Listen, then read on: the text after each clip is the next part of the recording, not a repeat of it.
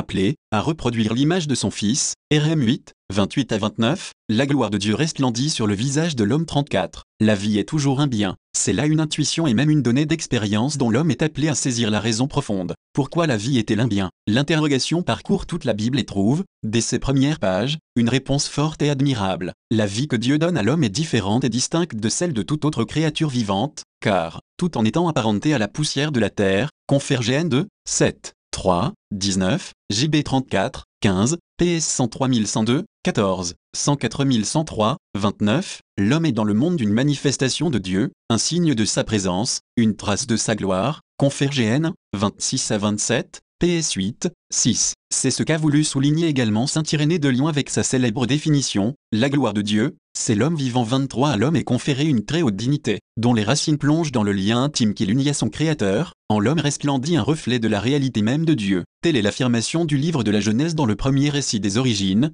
qui place l'homme au sommet de l'action créatrice de Dieu, comme son couronnement, au terme d'un développement qui, du chaos informe, aboutit à la créature la plus achevée. Tout, dans la création, est ordonné à l'homme et tout lui est soumis, remplissez la terre, soumettez-la et dominez, sur tout être vivant. 1, 28, ordonne Dieu à l'homme et à la femme. Un message semblable est aussi lancé par l'autre récit des origines. Le Seigneur Dieu prit l'homme et l'établit dans le jardin d'Iden pour le cultiver et le garder. GN 2, 15. Le primat de l'homme sur les choses est ainsi réaffirmé. Les choses sont pour lui et confiées à sa responsabilité, tandis qu'il ne peut lui-même, pour aucun motif, être asservi à ses semblables et de quelque manière être ramené au rang des choses. Dans le récit biblique, la distinction entre l'homme et les autres créatures est surtout mise en évidence par le fait que seule sa création est présentée comme le fruit d'une décision spéciale de la part de Dieu, d'une délibération qui établit un lien particulier et spécifique avec le Créateur, faisons l'homme à notre image, selon notre ressemblance, GN 26. La vie que Dieu offre à l'homme est un don par lequel Dieu fait participer sa créature à quelque chose de lui-même. Israël s'interrogera longuement sur le sens de ce lien particulier et spécifique de l'homme avec Dieu. Le livre du Siracide reconnaît lui aussi que Dieu, en créant les hommes,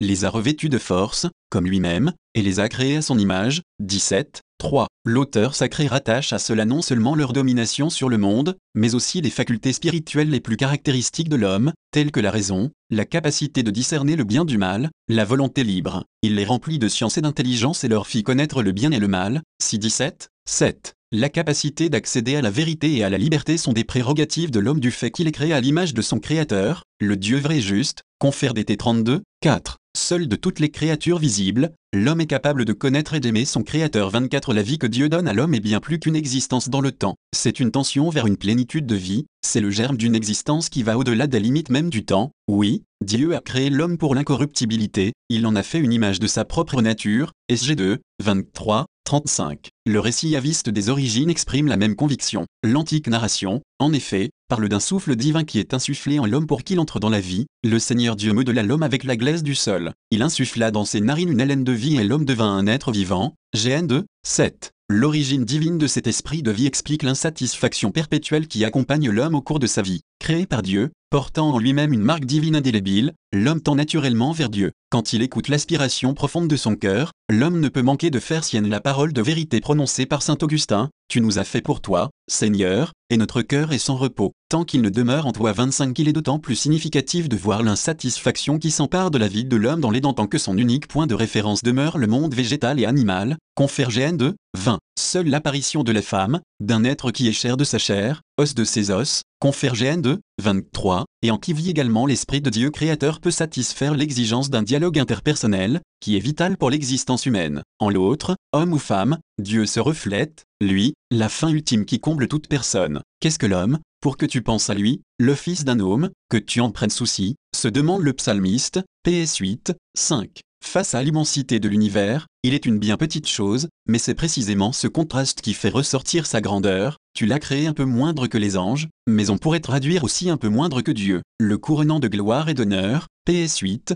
6. La gloire de Dieu resplendit sur le visage de l'homme. En lui, le Créateur trouve son repos, ainsi que le commente saint Ambroise avec admiration et émotion. Le sixième jour est terminé, la création du monde s'est achevée avec la formation de ce chef-d'œuvre qu'est l'homme, lui qui exerce son pouvoir sur tous les êtres vivants et qui est comme le sommet de l'univers et la beauté suprême de tout être créé. En vérité, nous devrions observer un silence respectueux, car le Seigneur s'est reposé de toute la création du monde. Il s'est reposé ensuite à l'intime de l'homme, il s'est reposé dans son esprit et sa pensée. En effet, il avait créé l'homme doué de raison, capable de l'imiter, émule de ses vertus, assoiffé des grâces célestes. Dans ces dons qui sont les siens repose Dieu qui a dit, sur qui reposerai-je, sinon sur celui qui est humble, qui se tient tranquille et qui tremble à ma parole. Is 66, 1 à 2. Je rends grâce au Seigneur notre Dieu qui a créé une œuvre si merveilleuse où il trouve son repos 26-36. Le merveilleux projet de Dieu a malheureusement été contrarié par l'irruption du péché dans l'histoire. Par le péché, l'homme se rebelle contre son Créateur, pour finir par idolâtrer les créatures, ils ont adoré et servi la créature de préférence au Créateur. RM 25. Ainsi, l'être humain ne se contente pas de souiller en lui-même l'image de Dieu, mais il est tenté de l'offenser aussi chez les autres, en substituant au rapport de communion des attitudes de défiance, d'indifférence, d'inimitié, jusqu'à la haine homicide. Quand on ne reconnaît pas Dieu comme Dieu, on trahit le sens profond de l'homme et on porte atteinte à la communion entre les hommes. Dans la vie de l'homme, l'image de Dieu resplendit à nouveau et se manifeste dans toute sa plénitude avec la venue du Fils de Dieu dans la chair humaine, il est l'image du Dieu invisible, Colin,